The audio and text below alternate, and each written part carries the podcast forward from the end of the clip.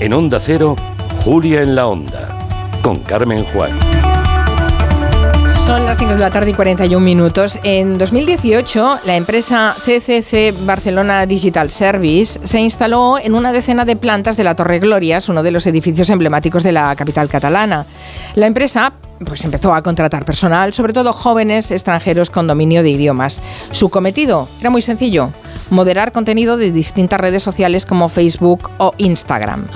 Lo que no sabían esos jóvenes que respondieron al anuncio y posiblemente vayan a descubrir ustedes ahora, con la conversación que tendremos con nuestro invitado, es que el trabajo consistía en visionar durante ocho horas diarias el contenido digamos, delicado de las redes sociales y que eso, esa exposición permanente a todo tipo de barbaridades durante ocho horas, iba a afectar a la salud mental de estos trabajadores. Acaba de salir la primera sentencia sobre este asunto que dice que los daños psiquiátricos sufridos por un moderador de contenido en redes sociales son un accidente laboral.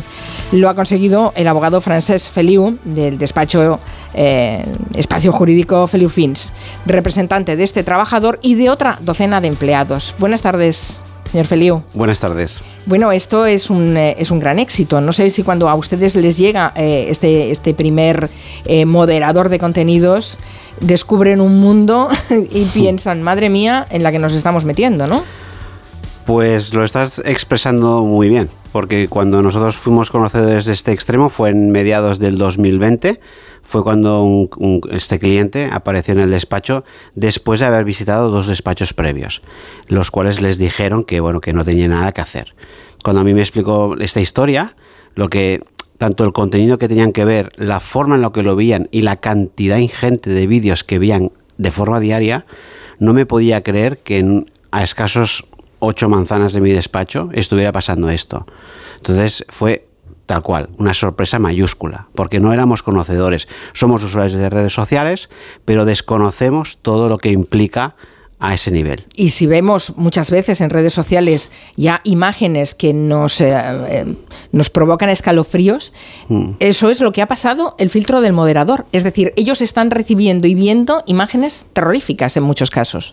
Sí, el moderador de contenido tenemos que pensar que es una persona que ya visualiza contenido denunciado en la red. Es decir, ya hay un usuario previo que lo ha denunciado, o bien que el bot, el ordenador, el sistema, digamos, digital, pues lo, reporta. Entonces ellos visualizan ese contenido. Claro, ese contenido ya, que ya es violento, o puede serlo, va escalando. Entonces, determinadas personas que son moderadores de contenido, aparte de visualizar contenido muy violento, además también se les ponían en, secciones, digamos de esta manera, de, mm, de high priority, que se llamaba. Entonces, esa sección se visualizaba de manera continua vídeos de suicidio y vídeos de terrorismo en directo. Con lo cual, estamos hablando de personas que, si una jornada tiene 8 horas, visualizaban entre 300 y 500 vídeos de manera diaria. Claro, esto para la mente humana es insoportable. Yo creo que es un mal, para mí es un maltrato, de la forma que a mí me lo explican, porque es, claro, al final no somos, somos testigos de referencia los abogados, eh, es sumamente mm, un maltrato, un maltrato laboral. Eh, además, eh, creo que no se les pedía tampoco cuando los contratan ninguna experiencia previa, no sé, ¿estaban bien pagados al menos? Vale, cuando pues, se les contrataba, bueno, para, para ser Barcelona, pues, pues no estaba mal. Pensar que estaban cobrando aproximadamente el 2019 cuando empezaron, 2.400, 2.500 euros brutos. Esto para una persona que en general no tenía una formación específica, porque no se les pedía nada específico, simplemente ser conocedores del inglés y dominar la lengua que iban, del mercado que iban a, a modular, a, moderar, pues esos eran los requisitos. Entonces, claro, para un chico, por ejemplo, ¿no? que era camarero, y cobraba pues una media de 1.100, 1.200 euros aquí en Barcelona, de repente le dices que va a trabajar para una gran multinacional, la número uno a nivel mundial. Viendo vídeos y piensa que, ay, qué fácil, ¿no? Y qué bien. Y acaban, eso es un poco la percepción que tenían. Acaban con, una, con, unos cuadros eh, ansiosos depresivos y con otros trastornos de, salud.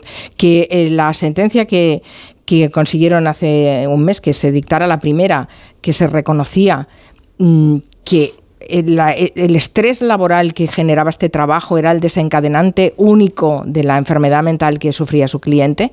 Esto va a sentar, bueno, supongo que primero es un gran logro. Sí. es un gran logro. Y no sé si va a sentar jurisprudencia. Bueno, sabemos que es la primera sentencia que se pronuncia eh, de manera específica que la enfermedad mental está asociada al, al trabajo de moderación de contenidos. Entonces sí crea un precedente sumamente relevante y después es, son, son patologías también sumamente graves. Y el problema que tiene esta sociedad es el menosprecio que tiene la enfermedad mental. Yo siempre que tengo ocasión, ya sea en medios de comunicación o incluso el juzgado, lo digo, la enfermedad mental es la enfermedad más maltratada del sistema. ¿Por qué? Porque no se entiende. Tú puedes ver una persona que está bien, físicamente la ves entera, la ves bien vestida, la ves bien arreglada, pero por dentro puede estar literalmente destrozada. Entonces es una, es una enfermedad silenciosa. No la ve, esta gente no la ve venir no la vemos venir. Tú ves venir un guantazo, un tortazo, una fractura, la ves, pero la enfermedad mental no. La enfermedad mental te la encuentras. Entonces, ese es el tema que digo yo, ¿no? El maltrato que hay. Y si además hablamos de una multinacional que conoce, que ese es el grave el riesgo, conoce que el riesgo de sus trabajadores es la enfermedad mental, pues ya el maltrato es multiplicado por dos. Porque esta empresa, ah, los vídeos que eh, visionaba eran de Facebook, de Instagram, es decir, eh, de grandes empresas eh, multinacionales. Lo que pasa es que tienen externalizado, supongo, los moderadores de, de, visionado. Correcto. En este caso es en Barcelona se modera única y exclusivamente para Facebook, y para Facebook e Instagram, ¿vale? Para el grupo Meta, pero para estas dos plataformas. Y efectivamente tienen, la tienen externalizada. Pero la empresa sabe porque hay precedentes ya en Estados Unidos de que el moderador de contenido está expuesto a eso. Entonces, saben que, hay ese problema. Sin embargo, a la vista está que presuntamente les ha importado bien poco. Se ha instalado en, Barcelona, ha sido una buena llamada tecnológica para la ciudad y para, y para el país, yo lo veo positivo. Ahora bien, yo creo que el problema, yo creo que nadie eh, juzga si se necesita un moderador de contenido o no. El problema está en la forma en la forma que se hace trabajar a estos chicos para, para moderar eso. Entonces, que no se les diga, porque es la sospecha que tenemos, de que han, se han, han sido usados para enseñar a la inteligencia artificial, pues es sumamente grave. El que no hayan, hayan estado expuestos a ocho horas continuas es grave. Que hayan tenido cinco minutos de descanso solamente, sobre todo 2019, 20 y 21, por cada hora es grave que tengan que ver entre 300 y 500 vídeos es grave. Que tengan la presión laboral de acertar los motivos por los cuales censuran, es decir, que tú tengas que ver prácticamente el vídeo entero para decir, oye, pues yo censuro por esto, por lo otro, también es grave. Todo esto al final es un pack que hace que estos chicos pues peten, ¿no? Imagínense que están visionando continuamente vídeos eh, con imágenes las más escabrosas que podamos imaginar, eh, porque son em, imágenes que se han denunciado y por eso llegan al visionador. Es decir, es, es el último control eh, que puede decir si es correcto que, le, que hayan llamado la atención con respecto a este vídeo o, no. Es, el último filtro, ¿no? Mirar, yo, yo sí, si me permitís deciros en antena dos ejemplos, yo hasta ahora cuando se me preguntaba a veces por, algunos ejemplos, no era partidario de explicarlo, ¿vale? Hasta que una de mis clientes me dijo que era importante eh, comprender qué ven ellos. Porque por mucho que digamos bajo el adjetivo, el, calificativo de contenido violento, no nos hacemos a la idea de qué ve esta gente. Te voy a poner dos ejemplos. Eh, uno era un padre que estaba literalmente descuartizando, a, su, lo abría un canal, a su hijo menor de, un año o de dos, y le estaba sacando el corazón y se lo estaba comiendo. Y otro, otro ejemplo es una chica, una, una chica de aproximadamente unos 17 años, de, en Brasil, que una banda, en Brasil hay bandas terroristas, entonces habían dos grupos, dos facciones, una facción para fastidiar a la otra, había atrapado a una chica, y le había tapado la boca, le había abierto en canal viva y le estaba sacando los órganos. estamos hablando de cosas de este estilo. Madre mía. Entonces, esto, la mente es porosa. Nosotros no somos, no, no somos insensibles a las imágenes, somos totalmente sensibles. Yo veo una imagen de estas, yo no podía dormir. Y estamos hablando de una. Imagínate. Ocho horas. Ocho horas, un día y tras otro. La moderación de contenido está claro que se debe hacer. Yo no digo que no. Yo digo que hay formas de minimizar los riesgos. Bueno, con inteligencia artificial podría ser una de ellas. Una de ellas, una menor exposición qué es lo que había, es decir, ahora no sé si lo harán o no, pero desde luego hasta el 2022 o 2023 sabemos que tenían una, una exposición muy, muy grande. Entonces, una menor exposición a estos vídeos, un mayor seguimiento psicológico de esta gente, bueno, una mayor preparación, porque el problema es que no hay preparación. Claro, porque nosotros, por ejemplo, sabemos, tenemos un territorio negro y dos expertos en, todo lo que es información de sucesos y criminal, que los policías que rastrean pederastia en Internet tienen psiquiatras a su disposición y límites estrictos sobre la cantidad de contenido que pueden ver, precisamente porque saben los efectos que provocan y son, y son especialistas, son policías. ¿No? Exacto. Y aquí estamos hablando de jóvenes veinteañeros a los que les ofrecen eh, dinero por ver vídeos y que se encuentran con este panorama. Para mí han sido carne de cañón, si me permite la expresión. Han sido carne de cañón. Justo hoy hemos conocido que otro juzgado de Barcelona ha admitido a trámite la querella de un antiguo filtrador de contenidos de Meta por los graves trastornos mentales que desarrolló a resultas de, su trabajo. Es eh, la primera vez que se abre vía penal contra una empresa vinculada a Meta en Europa. Exacto. ¿Lo, lleva usted también? Sí, eh, correcto. Señor Feliu. Y bueno, es un paso, un paso más, un paso importante, ¿no? Es un paso importantísimo porque estamos em, escalando en grado. Es decir, Inspección de Trabajo en el año 2020 presentamos una 2021, perdón, una denuncia por vulneración de los, eh, bueno, por faltas de medidas de seguridad precisamente de lo que estamos hablando, ¿no? La, falta de evaluación de los riesgos que están sometidos estas personas. Inspección de Trabajo constató ese extremo hasta el punto de ser una constatación sumamente grave. Decidimos que a la vista de, esa, de ese informe y a la vista de los graves daños de este chico y de otros tantos, decidimos interponer esa Porque ¿cuántos, a, cuántos representa usted? Aproximadamente estamos en torno a los 25. 25 jóvenes que tienen el mismo trabajo. De momento solo hay una sentencia, pero... Bueno, hay, hay una sentencia porque es por una cuestión de tiempo. El primer cliente entró en el 2020, con lo cual hay una mayor rapidez en los procedimientos y los otros clientes han, ido viniendo. ¿no? Pero el tema penal es importante por, precisamente por eso, porque un juez va a investigar si los delitos que estamos acusando a la empresa pues son ciertos o no lo son. Pero ya es un paso importante porque el tema es serio. Estamos, estamos enfermando gente joven y la enfermedad mental es de difícil recuperación. Esto hay que entenderlo. Yo me puedo recuperar de una fractura, pero es muy complicado recuperarme mentalmente de una patología mental. Tengo aquí un dato que también me ha llamado mucho la atención y es que entre un 20 y un 25% de la plantilla de 2.030 trabajadores está de baja laboral. Sí, es correcto. Es un informe que presentó la empresa mismo el año pasado.